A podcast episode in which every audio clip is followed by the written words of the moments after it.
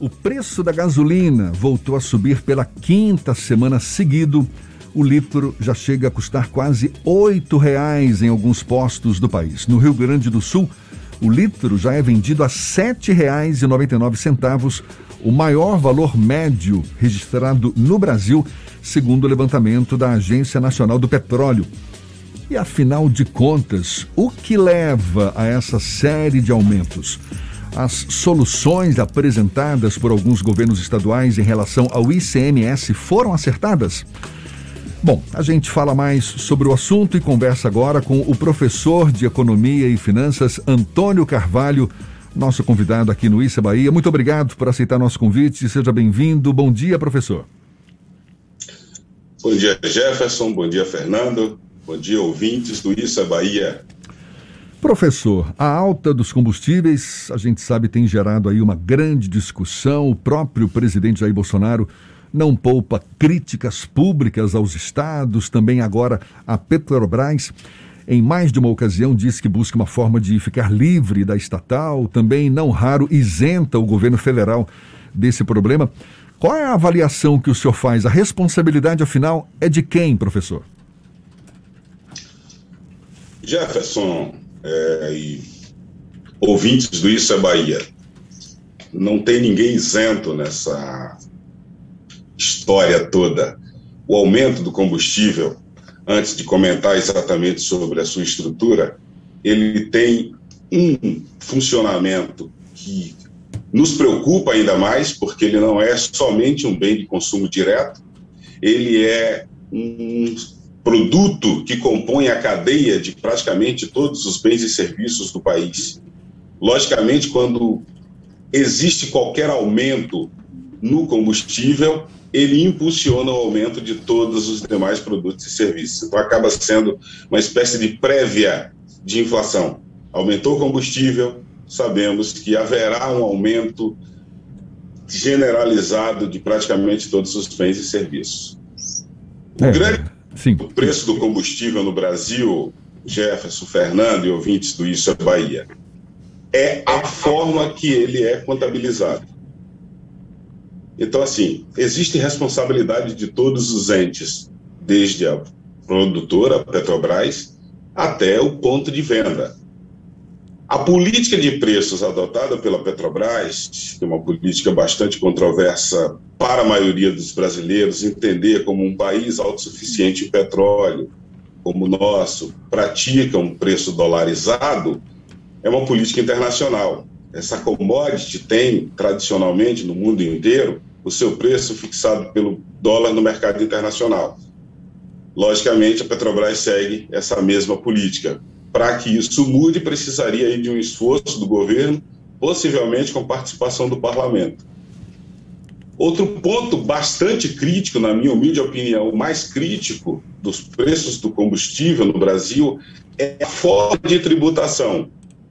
Diferente de todos os demais produtos e serviços, caros ouvintes, que os impostos incidem sobre o preço de produção, então, hoje, por exemplo, a Petrobras, inclusive, faz uma campanha informando o preço de origem. Se mesmo com a carga tributária elevada, que na minha opinião é elevada, não há por que você ter tantos tributos em percentuais tão elevados sobre um item tão essencial como combustível. Mas ainda que eles, nos percentuais que são praticados no Brasil hoje, fossem praticados sobre o preço de custo, o preço na origem, nós teríamos hoje uma gasolina, por exemplo, talvez abaixo de cinco reais. O grande problema é que, diferente de qualquer outra mercadoria, por exemplo, você compra em outra unidade da federação, dá só um exemplo, se você comprar uma mercadoria aqui na Bahia, no estado de São Paulo, e ela tiver lá um, um ICMS médio, um ICMS médio do Brasil é de 17%, se você comprar uma mercadoria de 100 reais, você vai pagar 117. 100 reais pela mercadoria, 17 reais de ICMS lá no estado de São Paulo. Caso haja diferença de alíquota, aí o cálculo é feito sobre o preço de venda na Bahia e recolhido a diferença. Como nem todos os estados são produtores de petróleo e ele representa um volume para a economia, para a arrecadação dos estados muito grande, isso foi unificado entre os estados, ou seja, todos os estados têm direito à arrecadação do ICMS, independente de serem produtores ou não. Mas a forma que é utilizada para a base de cálculo, ou seja, o preço de venda. Então, diferente do produto que você compra e paga o ICMS lá no, na origem, né, não só o ICMS, mas IPI, todos os, os impostos incidentes, no preço da gasolina, no, falamos sempre da gasolina, que é o combustível mais popular, no preço do combustível é utilizado o preço de venda. Isso é que é ruim, muito ruim. É uma, então, é uma... calcula-se a média dos preços na, na no, no Estado e usa esse preço como base de cálculo. É uma situação muito complexa, não é? Como o senhor mesmo está deixando claro aí para gente. E para o consumidor final, aquele que está lá na ponta, até de difícil compreensão. Agora, o fato é que está ficando insustentável essa política de preços da gasolina, uma vez que o reajuste tem sido constante, está chegando num patamar insuportável. O que que. Qual é a luz no fim do túnel? É, é, é, é colocar numa mesa para discutir estados, governo, política de preços, porque está chegando num nível em que muita gente está abandonando o carro, não é? Porque não está não tá tendo condições de seguir adiante. Exatamente. Nós tivemos conhecimento aí, através dos órgãos de imprensa, na semana passada, que motoristas por aplicativo estão abandonando a atividade outras pessoas estão reduzindo muito a utilização do automóvel por conta dessa alta de preços dos combustíveis, que está se tornando, como você bem disse, Jefferson, insuportável, o que é possível fazer? E aí muita gente fala do governo, governo, claro, o governo tem uma grande responsabilidade sobre isso, né? ele pode atuar de algumas formas, é, não são tão amplas como a maioria da população acredita. O governo é apenas um entre todos os agentes econômicos. Mas vamos lá, Jefferson. O que é possível fazer, na minha humilde opinião? Primeiro, é preciso que os governos façam algum sacrifício, reduzindo a carga tributária sobre esse item que é tão essencial para população brasileira, principalmente por ser ele o impulsionador de inflação.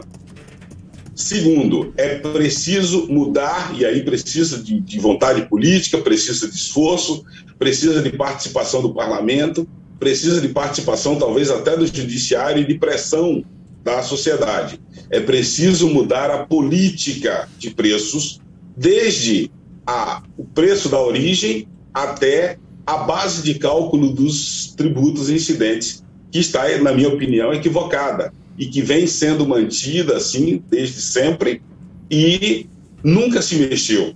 Agora que nós estamos vivendo um momento de inflação, e é uma inflação terrível, porque nós temos duas dimensões da inflação, Jefferson. Nós temos duas dimensões: a inflação de demanda e a inflação de oferta. A inflação de demanda, ou como eu costumo brincar com os meus alunos né, e ouvintes, a teoria do vai que cola. Então, existe, infelizmente, né, um movimento é, especulativo em todos os mercados. Haja vista aí o aumento de 100%, 110% dos materiais de construção, como nós tivemos o ano passado com a liberação das primeiras parcelas do auxílio emergencial. Isso se reproduz em todos os dos campos da sociedade, nós temos uma agricultura pujante, uma agricultura familiar super potente na Bahia, por exemplo, e nós temos alguns alimentos que nada justifica a prática desses preços. Né? Mas é preciso que nós busquemos né, governos, e aí eu falo no plural porque os governos estaduais têm uma participação importante, já que a maior carga tributária está ligada exatamente ao ICMS, ao imposto dos estados. Né? O governo federal precisa rever também as suas alíquotas, na minha humilde opinião, também são altas a, a soma dos impostos federais, né? É, e CID chega a 16%, também é alto para um item tão essencial.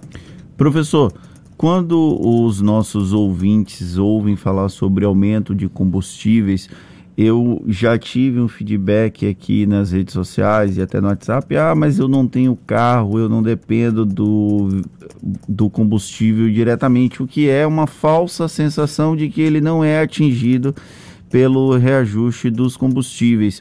E aí eu queria só pedir para o senhor traduzir para os nossos ouvintes qual o impacto do reajuste dos combustíveis, seja da gasolina, seja do óleo diesel, no dia a dia da população. O senhor citou aumentos indiretos que são repassados ao consumidor, mas a gente tem inclusive um problema na tarifa do ônibus, por exemplo, já que isso vai ter que ser repassado em algum momento para o usuário. E aí eu queria só pedir essa tradução para que facilite o entendimento da maioria dos nossos ouvintes. Fernando, embora acho que não precise de tradução, você já foi muito feliz aí com as suas colocações. É, o outro tipo de inflação, meus amigos, é a inflação de custo. E se você acha que pelo fato de você não ter automóvel, o preço da gasolina, por exemplo, não te afeta, você está enganado. E quando o combustível aumenta, aumenta o preço de tudo, porque tudo é transportado usando combustível. O preço da passagem de ônibus aumenta porque o empresário precisa repassar o custo que ele tem, o aumento de custo que ele tem com a compra do diesel. O feijão que você come, a farinha que vem lá de Nazaré, ela fica mais cara porque ela é transportada usando combustível mais caro e a empresa que faz o transporte paga mais caro por isso. As frutas que o mercadinho do teu bairro, né, que o dono do mercadinho do teu bairro vão buscar ali no Ceasa, né, na divisa com o município de Simões Filho, fica mais cara porque ela vem muitas vezes de regiões do estado mais distantes, são utilizados veículos para transportar essas frutas e também do Ceasa até o ponto de venda. E tudo isso fica mais caro. Então, o combustível ele afeta você, ele mexe no teu bolso, independente de você ter veículo ou não. A inflação é algo que talvez seja o mais preocupante na situação econômica do Brasil. Nós vivemos a possibilidade de dois dígitos de inflação, algo que há mais de 20 anos o Brasil não vivenciava. Esse é um dos grandes problemas econômicos de curto prazo para o brasileiro médio, já que a inflação é algo que vai impactar diretamente no valor que o dinheiro tem no bolso do brasileiro?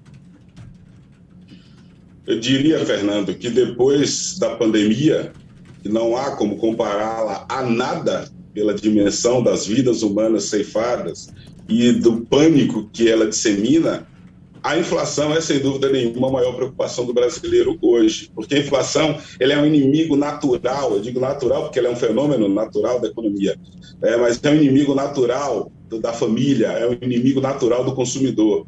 Cada vez que você tem um aumento de preço, meu caro ouvinte, você perde poder de compra, você compra menos com o mesmo dinheiro e isso é terrível. Nós estamos vivendo aí, por exemplo, acompanhando a situação da Argentina com inflação que ultrapassa 50%.